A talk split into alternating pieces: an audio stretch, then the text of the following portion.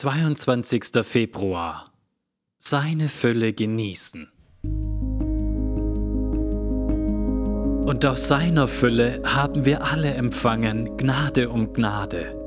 Johannes 1, Vers 16. Kurz vor Beginn des Gottesdienstes war eine kleine Gruppe treuer Geschwister versammelt und kämpfte im Gebet um den Glauben unserer Gemeinde und um die Gemeinden unserer Stadt und um die Völker. Einer der Anwesenden betete mit den Worten aus Johannes 1, 14 und 16.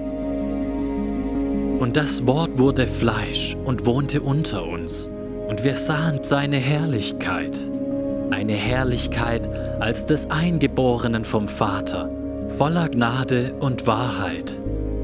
Und aus seiner Fülle haben wir alle empfangen Gnade um Gnade.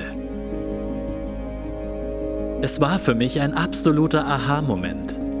Gott gab mir in diesem Moment ein Gefühl für das Wort Fülle, aus seiner Fülle. Er verlieh dem Wort eine Fülle, die mich außerordentlich berührte. Ich verspürte etwas vom Gewicht dieses Wortes, etwas von der Fülle Christi.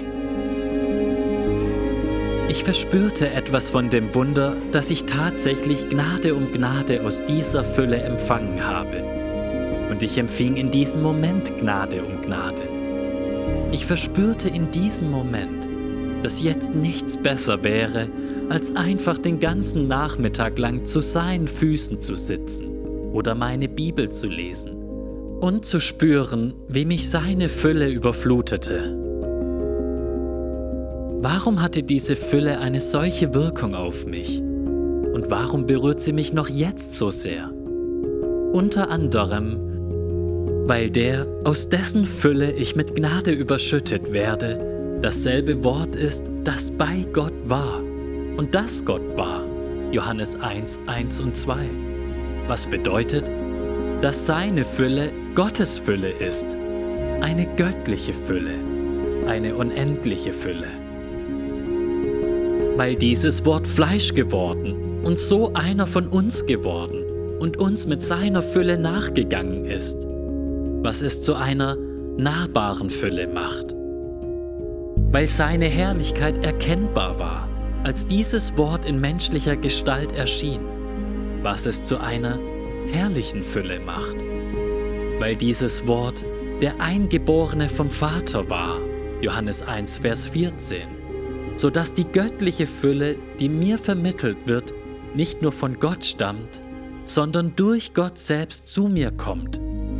Gott hat nicht einfach nur einen Engel gesandt, um uns seine Fülle zu überbringen, sondern seinen einzigen Sohn.